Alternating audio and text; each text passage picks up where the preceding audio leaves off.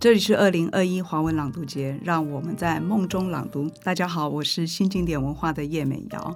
呃，这是新经典与华文朗读节的合作，邀请作家录制 Podcast，透过朗读作品回答问题，聊聊作品的呃内容跟近况，让读者可以方便的亲近作家跟作品，了解一本书背后的出版故事。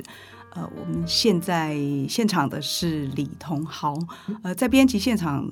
邀请李东豪的原因是两个，呃，一个原因当然是因为他最近刚出了两本书，《丝路分手旅行》以及《不在场证明》。另外一个原因是他非常少在这个 podcast 里面出现。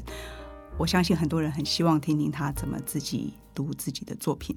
同豪你好，呃，美瑶好，嗯，呃，谁是李同豪？这个很多人可能会误以为他是。好像是一个知名立委哦，不过呃，如果熟悉台湾的媒体生态，看过很多采访报道的，从一周刊到金周刊，大概会注意到这么一个呃重要的媒体记者，他叫李同豪，他是复旦大学新闻系毕业，呃，当过多年的记者，现在还是了哈。然后他是红十字会的救生教练，现在还在当教练吗？没有，我的执照过期了。OK，所以已经不能去当教练。就是你要跟跟执照一样，你要再去考一次这样子。OK，OK。但是你可以知道，就是说他他曾经是能够在这个海滩或者是游泳池救生的。哦。然后他经营老牌的新闻台，叫对我说脏话。呃，熟悉呃布洛格时代的人可能知道他，或者你现在在脸书专业上也可以看到对我说脏话。呃，另外他在 o c a p i 开过专栏，女作家爱情必胜兵法疯狂办公室，还曾经以非杀人小说获得林荣山小说的二奖，然后养狗指南获得首奖，作品多次入选九个年度小说。好了。同豪，这个我想这些都是你身外之事。嗯，真正跟了解你的人可能会觉得这些根本不是李同豪。嗯，最近出了两本书，我想新的书我们先来讲好了。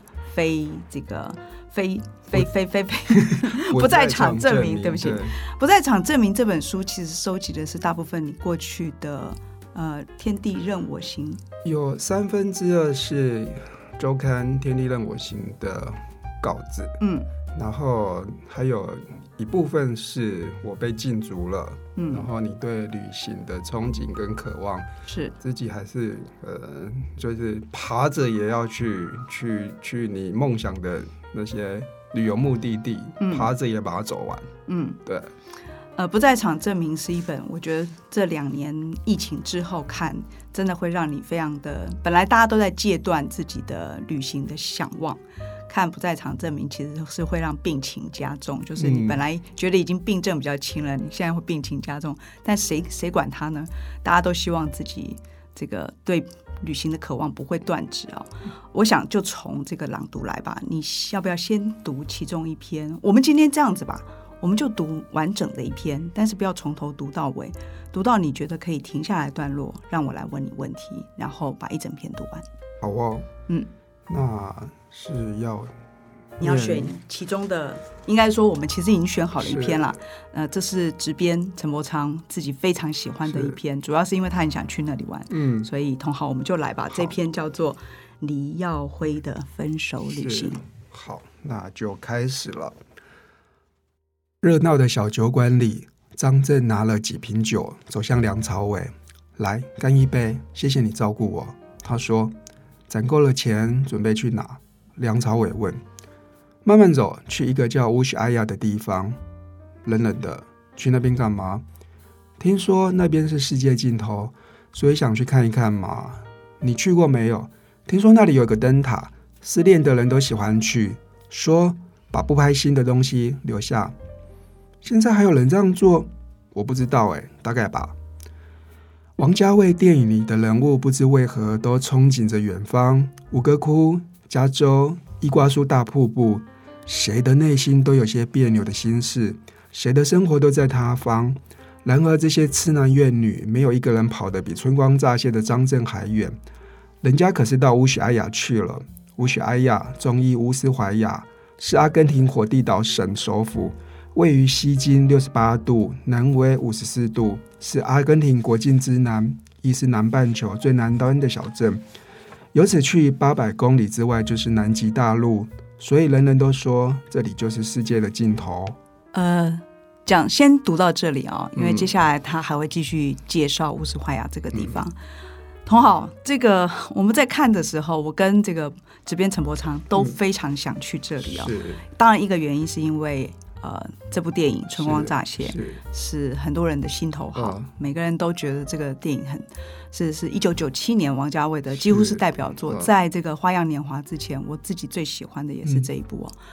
但是其实原来会觉得这根本不可能去，反正就嗯世界的尽头，就如你所说的，呃，只会当做一个梦想，一个向往。可是你为什么真的去了？你又是如何去的？这个电影，我觉得我那时候看一个访谈，王家卫说他其实都是借由拍电影去，就是假公济私，去实践他对旅游的憧憬跟渴望。然后因为这个地方。对于呃，如果你是用用用用西方文明的嗯概念，它其实它就是世界的尽头。是因为那个地方就我刚念的嘛，嗯它其实是它往南就是南极大陆了这样子。嗯然后呃，之所以去这个地方，如果我没有记错，应该是那一年可能要去查一下，就是。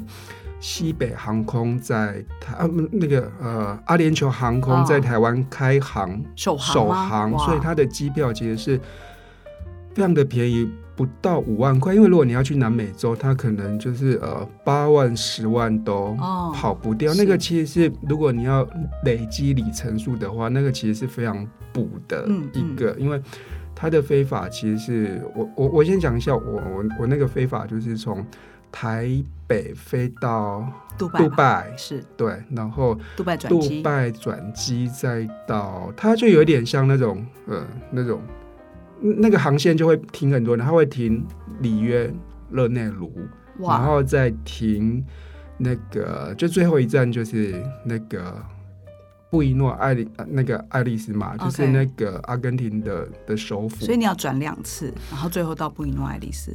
呃，他其实不用，他他等于是说那个飞机就是会，他他等于是说那他会停原班机对对对你你就在飞机上，我忘了有没有有没有下来，但是那个航程是绝对超过二十四小时。嗯然后我遇到一个状况是，因为它是首航，然后它又 delay，我没有接到嗯那个我在杜拜没有接到那个我要去的那个班机，这样子。它虽然它是有六个小时的嗯的那个，但你等于是说你还要再加一天，就二十四小时。所以你在杜拜机场停留多久？没有，他其实是他们，我觉得那是我那是不是那种阿拉伯人做事的阿萨里他就说没关系，你的 delay 我帮你负责，嗯他就招待你，就是游杜拜一天吗？他你就可以得到很神奇，我我忘了是落地签还是他有一种，就是你因为机场延误，嗯，你就可以到杜拜里面去了。哇，这赚到了。你你你真的还可以安排一个 tour 去去看杜拜塔，然后去看那个全世界最大的是是 mode 是的那个，那你反正你你隔天再再回机场，那一样再去去那个，那但是它真的是一个非常遥远遥远的旅程。我要打岔你，嗯我曾经在杜拜，呃，也是要等很久的飞机，不过我不是因为延误，纯粹就是因为班机之间大概有七八个小时吧，然后杜拜机场超无聊。嗯，所以我的印象是，这个千万不要让你自己在杜拜待太久。可是同豪这个绝对是赚到，因为它是可以进进入杜拜城里的。嗯，嗯好。然后接下来你到了布宜诺艾利斯，嗯那你怎么去到乌斯怀亚？呃，我自己安排旅游的，就是我我我的习惯是我大概只会定前前两天、前三天的嗯住宿，嗯。然后其实因为你也不知道那个旅馆是不是你喜欢的嗯。或者是什么，所以你都有点像随洋定，你坐着洋车，然后就看看这旅馆，哎你喜欢，你就跑进去里面说说，哎你们有空房间或是什么吗？啊然后有的话，你就可以很 OK 的，你就是你就看到喜欢你就再住嘛，嗯因为应该是讲说我去了那个年代。好像还没有很多的 Booking.com 或是 Agoda 这样子，那其实你可以，其实是你还可以用很非常很很很很很激动的去去找一个旅馆，或是找什么，是。然后你再去找当地的旅行社，就说，哎，你要去哪里去哪里，请他帮你就是看哎有没有那个机票，或是当地的旅馆或是什么，嗯，对，然后再利用那个就是利用这样子的，在当地找 local 旅行社去安排你在当地的旅行。呃，李同豪有一位前呃同事曾经说，他做的他在这个一周刊所做的旅游记者，大概是全天下最赞的一个职业哦，因为他当时的选择的地点完全是看他自己希望去写哪里，他就可以往那里飞去。这一整本书不在场证明，大部分就是这样梦幻的旅行。但是他并不是去享乐而已，他其实是到了当地以后，用他自己作家的眼睛写他观察到的不一样的世界。同好，我们继续念下去。我要先重申一下，王慧珍讲的并不尽是事实，因为我遇到一个家道中落的时候，所以其实你还是得要去找赞助，或者是还是说你要提出一个。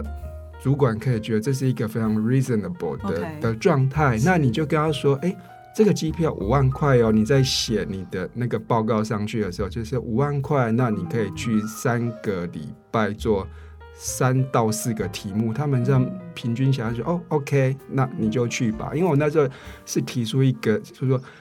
我搞不好可以从这里，然后去，因为去乌斯怀亚其实是它是一个是往南极的一个的的，等于是说第一站必经的站。对对对，所以它会有我其实最终极的目标是你要去那边，那你找那种当地就跑去乌斯怀亚的当地旅行社，然后看看，因为。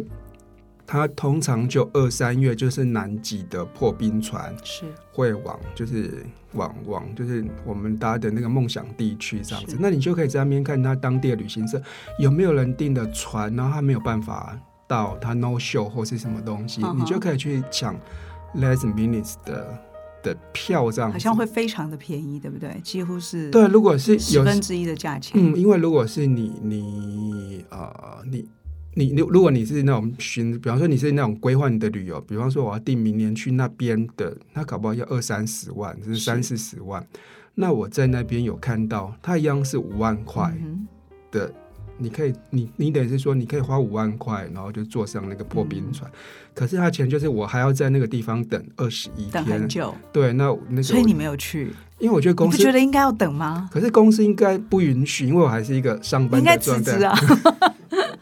对，应该辞职，真的，为了就赚回来一年的那个，对，嗯，好吧，让我们继续世界尽头这趟旅行。好，因为刚就讲那个那个很迂回的旅程，然后你几乎在那个，我就记得是你从杜拜再到啊阿根廷那个那个几乎又在飞机上又是二十四小时，将近二十四小时，你就把所有机上娱乐都。看过一遍，你甚至我觉得还有有有一个电影叫《龙卷鲨》，就是那个鲨鱼是会被龙卷风卷到天空去，那你真的是。无聊到你把第一集到第六集都看完这样之类的，反正你就会一直很期待那个那个远方。但因为因为长途飞机，你又屈在虽然那个阿联酋那个那个座位已经非常宽敞了，但是你你人屈在那边，你还是会觉得非常的不舒服。所以你嘴巴就不断在喃喃自语“乌须阿呀，乌须阿呀”，就有点像在念佛号。对，就是南无阿弥陀佛，南无阿弥陀，就用这个来催眠自己说。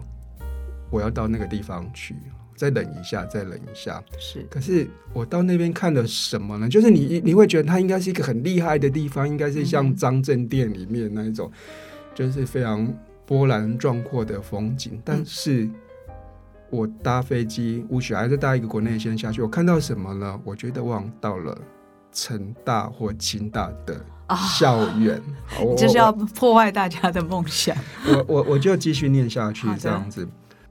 或者我应该说，我抵达了任何一所大学理工学院的校区，低矮的建筑群，方正的街廓，修剪得而已的花木，几名男子沿着港口慢跑，乍看井然有序，却没有什么多余的美学跟色彩。机场盖在山坡上，搭计程车顺着斜坡往市中心走，不过五分钟车程。旅馆放妥行李，街上随便走走。这个乌斯怀亚人口不过六万。说是城市，其规模更像小镇。依山傍水，沿着港口而建的小镇，码头停泊大大小小的船只，开往布宜诺爱丽丝，开往智利，或者开往南极大陆。乌斯怀亚往南八百公里就是南极大陆，它从来都是阿根廷跟其他国家去南极考察的后方基地。而大概也是因为比邻极地的缘故，南半球的盛夏里，阳光都像从冰箱取出来解冻过的，晒在身上感觉一阵冰凉。我从港口横越马路，见两名小丑在街头掷彩球讨赏。脸上涂的花红柳绿，三指彩球在他们手中灵巧的转动，但车子就只是一辆辆咻咻咻的从他们身边迅速开过。不知为何，那凄清的画面让人想到八月的大学校园跟暑休的学生。但我错了，横过一条街，这小镇又像派对一样的热闹。直到世界尽头，我看到金光闪闪的赌场跟下沙三折的奥莱免税店。一条以阿根廷国父为名的圣马丁大道贯穿乌斯怀亚市中心，两旁是旅行社、百货公司、餐厅。这里是世界的尽头，也是冒险的起点。旅行社橱窗贴着南极最后一分钟大落价，两周的破冰船旅程从四千块美金到六千块美金不等。要去南极的，仿佛没有明天的，在超市大买威士忌跟零食，准备上船囤积。从南极回来的，宛如浩劫重生，在餐厅大啖螃蟹。听到这一段，你会不会想，这个童华当时没有去南极，真的是好可惜。他都已经到了乌斯怀亚，你就会觉得好像已经很近。不过，其实他是从台湾，呃，飞了将近快要两天吧，一天多的时间到达这个地方，好好的享受乌斯怀亚，可能也是一个很好的方案。这是李同豪，他所读的是不在场证明他的新作品里面的其中一篇，李耀辉的这个乌斯怀亚。嗯，当然，这个整个旅行的这一趟背后启动你的是一部电影，是就是一九九七年的这一部这个《春光乍泄》。嗯，在我知道的《春光乍泄》的拍摄的前。前面的故事是王家卫导演，其实是为了一九九七。我们当然知道这一年对香港人来说是重要的一年。他故意要到跟香港这个地理位置刚好是地球这个对峙点，也就是说，你如果从地球这个圆画一条线穿过地心的另外一端，其实就是阿根廷，就是乌斯怀亚这样子的地方。所以他是故意跑到另外一边去，让自己离开一九九七的。